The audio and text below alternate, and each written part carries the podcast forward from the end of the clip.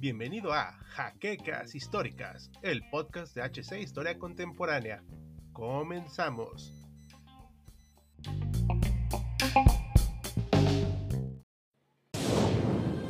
Bienvenidos a HC Historia Contemporánea, la página histórica por excelencia. Hablar de Stephen King va más allá de su faceta de escritor, sino también como un referente de la cultura pop que trasciende las barreras de la literatura para englobarse en el ámbito del cine, la música, la televisión e incluso los cómics o los accesorios.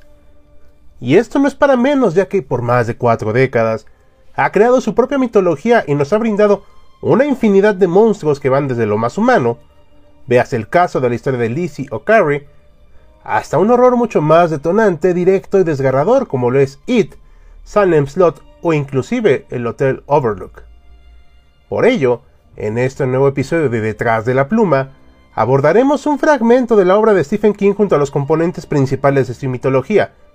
Sin más por el momento, vayamos emprendiendo el camino hacia la retorcida, extraña y alucinantemente de nuestro autor del episodio de hoy. Vayamos por lo más grandelocuente, La Torre Oscura. Esta saga que se compone de un aproximado de siete libros principales, junto con una adaptación cinematográfica que poco tiene que ver con la idea original, intenta brindar al lector un macro contexto acerca de todo el mundo y los libros de King. A través de los ojos de Roland Shen, nos ponemos en un ambiente totalmente acabado y hostil donde Roland es el último pistolero de su mundo, una organización que tenía como objetivo salvaguardar el orden de lo ya establecido, yendo en busca de un mito, la Torre Oscura, que es el puente y a su vez sostén de todo un conjunto de universos y mundos. Pero Roland no está solo, ya que lo viene persiguiendo el Hombre de Negro, también conocido por muchos como Randall Flagg, así es, el mismo sujeto que aparece en la novela de Apocalipsis donde una supergripe mata al 99% de la población, orillando a los supervivientes a construir una sociedad basada en diferentes visiones. Pero por el momento enfoquémonos en la concepción misma de la torre. Como todo horror cósmico, el origen del universo se derivó de un dios, siendo en el caso de este texto la deidad Gan, que es una entidad todopoderosa que controla el tiempo, el espacio, lo visible y lo invisible, o sea, algo omnipotente. Su concepción más acercada al plano de lo tangible es precisamente la Torre Oscura. Muchas veces es apodado como el otro, pero como toda mitología que se respete, siempre debe haber una dualidad entre lo bueno y lo malo, entre lo que crea como lo que destruye. Y es momento de conocer a la contraparte de Gan, el rey carmesí. Este ente tiene como objetivo único la destrucción de la torre de todos los universos que viven rodeados a ella, para que él pueda gobernar la oscuridad que vendrá después. Muchas veces este monarca es conocido con el nombre de Abdala, y también aparece en la novela de Insomnia. Otra cosa a destacar de este es que es padre de Morgue de Shan, un monstruo mitad araña y mitad humano.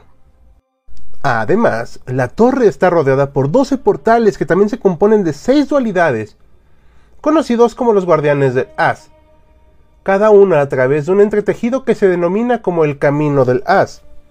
La función principal de estas figuras es darle una estabilidad a la torre y por ende a los universos. La dualidad va de la siguiente manera. Oso-tortuga, pez-rata, caballo-perro, elefante-lobo, león-águila y liebre-murciélago. Uno de los más destacados de estos guardianes es la denominada tortuga, cuyo nombre real es Maturín, que, por si no lo sabían, jugó un papel bastante importante en la novela de It, ayudando a Bill, miembro del Club de los Perdedores, a acabar con Pennywise con el ritual de Chot. Hablando del payaso más popular de toda cinta de terror, es momento de conocer el origen de este. Para eso, tenemos que referirnos brevemente a la concepción del mundo de It, ajeno al nuestro.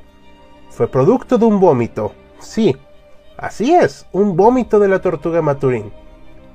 Entre esos escombros, un meteorito llegó a la Tierra donde se resguardaba Pennywise. Él es considerado, dentro de la mitología de Stephen King, como un vampiro de las emociones, que busca alimentarse a través del miedo y el horror, casi siempre de infantes. Pennywise es un ser que habitaba antes de la misma concepción de nuestro universo y que viaja a través de ellos con el fin de buscar diversas fuentes de sustento. Otro ejemplo de los vampiros de las emociones nos los encontramos en Dandelo, uno de los antagonistas también de la Torre Oscura y que, opuesto a Pennywise, se alimenta de la alegría en lugar del miedo. Ya que tocamos este tema de los vampiros, es momento de referirnos a una de las novelas claves de toda la mitología de King, El misterio de Salem Slot. Aquí estas criaturas son el eje central de toda la aventura. Estos seres también hallan su origen mucho antes de la formación del orden multiversal impuesto por Khan, y que como vemos con Pennywise de pueden reproducirse colocando una serie de huevos en torno a un lugar deshabitado. Estos vampiros suelen dividirse en cuatro categorías designando poderes específicos a cada una. Además de Pennywise o Dandelo, que se pueden considerar como los más poderosos y los cuales descienden otras categorías, otro vampiro de vital importancia llamado Kurt Barlow es el antagonista principal de la novela de Salem Slot. Hay dos conceptos interesantes que queremos abordar. El primero, el de los Cantoi, que son criaturas con cabeza de rata que se disfrazan como humanos, con el fin de espiarlos a favor del rey carmesí con la promesa de que, cuando gobierne la oscuridad, ellos serán los suplementos de la raza humana. También son conocidos como los hombres con chaquetas amarillas. Los Tajín son otra raza de estos animales antropomorfos que en lugar de cabeza de rata tienen cabeza de ave y mamíferos. Un cuento de Stephen King donde aparecen estas criaturas fuera de la Torre Oscura es en su antología de cuentos de corazones de la Atlántida. Como podemos ver, el rey carmesí tiene una multitud de espías a lo largo y ancho del multiverso.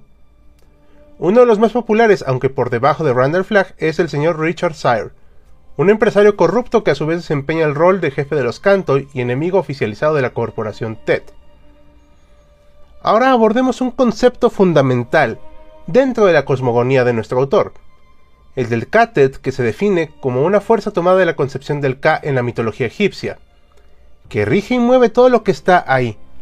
Es un destino a seguir, hace referencia a un grupo de personas unidas no por la sangre, sino por la concepción misma de Gan y su elaborado orden y concepción del destino.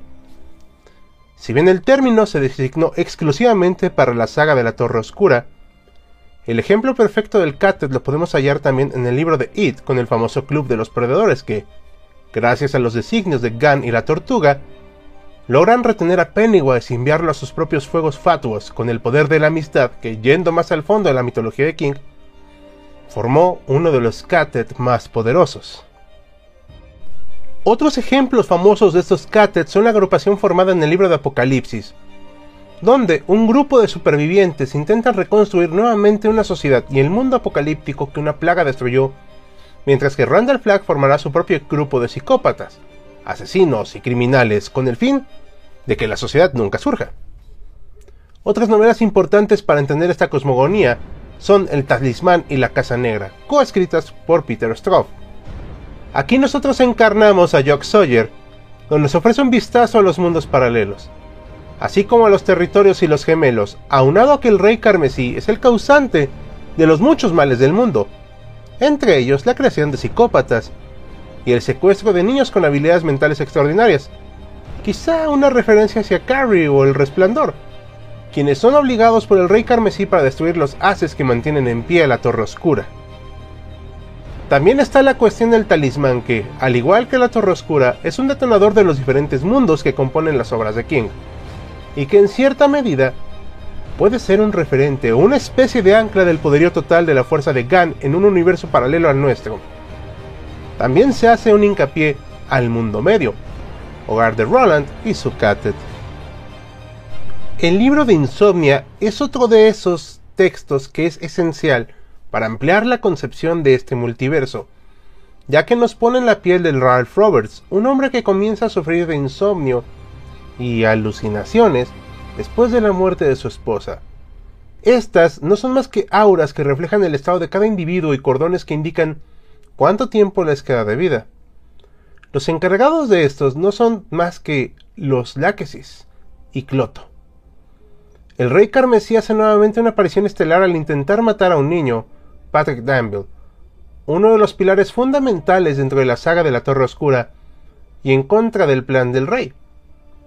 Otro concepto a destacar de la obra es la concepción de individuos sin destino, sin K, quienes son capaces de moverse a las sombras de las fuerzas cósmicas del universo. Otras dos obras sumamente particulares del autor son Posesión y Desesperación. ¿Por qué menciono que son particulares? Porque el propio King define como libros espejos. Ambas transcurren casi con los mismos personajes y el mismo villano, Tak. Pero hay una diferencia, son distintos universos. Los personajes, si bien son similares y en muchos casos iguales, se notan diversos detalles que los diferencian de un universo a otro. Sin embargo, la situación cambia radicalmente donde los personajes son arrestados por un policía en el pueblo de desesperación, mientras que en el otro una fargoneta secuestra un fraccionamiento de clase media.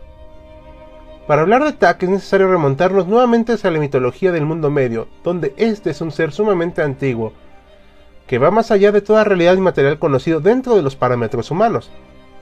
Es así que no tiene una forma o límite definido por lo que para poder interactuar con los demás es necesario buscar un huésped. El INI es el punto de convergencia, una abertura donde el mundo de desesperación y posesión se ven entrelazados con la torre oscura. Aquí surge otro concepto, el espacio Todash, que básicamente es el espacio vacío que surge entre los mundos y que permite a distintos viajeros de diferentes realidades y mundos encontrar fisuras y ver o incluso transportarse a esas realidades y contornos. Un ejemplo perfecto de esto lo podemos ver en el cuento de la niebla, donde esta manifestación trae al mundo distintos monstruos del exotránsito con sed de sangre. Otro punto importante a recalcar es la importancia que tienen algunas ciudades, todas ficticias, en la mitología de King. Empecemos con la más popular, Derry, centro de una infinidad de sucesos cósmicos o inexplicables. Sucesos que van desde la aparición de Pennywise hasta las apariciones de ovnis y conversiones de múltiples realidades. Lo cierto es que en esta ciudad y en general todo Maine siempre ha sido un lugar bastante sensible hacia su realidad, trastocando diferentes universos y convergiendo muchas criaturas y monstruos ahí. Otras ciudades emblemáticas también ubicadas en Maine son Castle Rock y Jerusalem Plot. Como último punto a recalcar y a manera de curiosidad es que nuestro mundo donde nosotros vivimos y comemos, es parte de todo el complejo de la Torre Oscura. De hecho, Stephen King juega un papel sumamente importante en la saga de Roland, al ser un enviado del dios Gan para poder escribir la saga de Roland y que éste triunfará en su búsqueda hacia la Torre Oscura. Por supuesto, el rey carmesí lo intentará impedir siendo el accidente automovilístico de 1999 que sucedió en la vida real, uno de sus múltiples intentos por acabar con la vida del escritor. Como podemos ver y notar, la obra de la Torre Oscura no se detiene en la saga de libros ni de los cómics, sino que es una red que entrelaza los distintos mundos hechos por el escritor, el nuestro incluido, como parte de una visión mucho más grande que involucra una lucha encarnizada entre el bien y el mal, conceptos que van más allá de nuestra comprensión.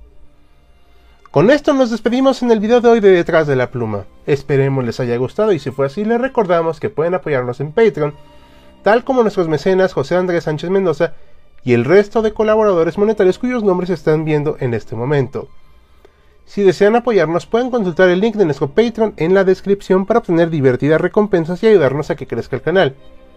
Y como siempre, pongan su manita arriba, presionen la campanita, suscríbanse, comenten y sobre todo, compartan nuestro contenido para llegar a más gente.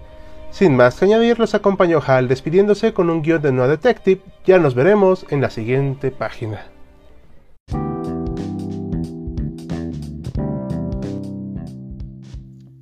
esperamos la siguiente semana en un nuevo episodio de Jaquecas Históricas, el podcast oficial de HC Historia Contemporánea.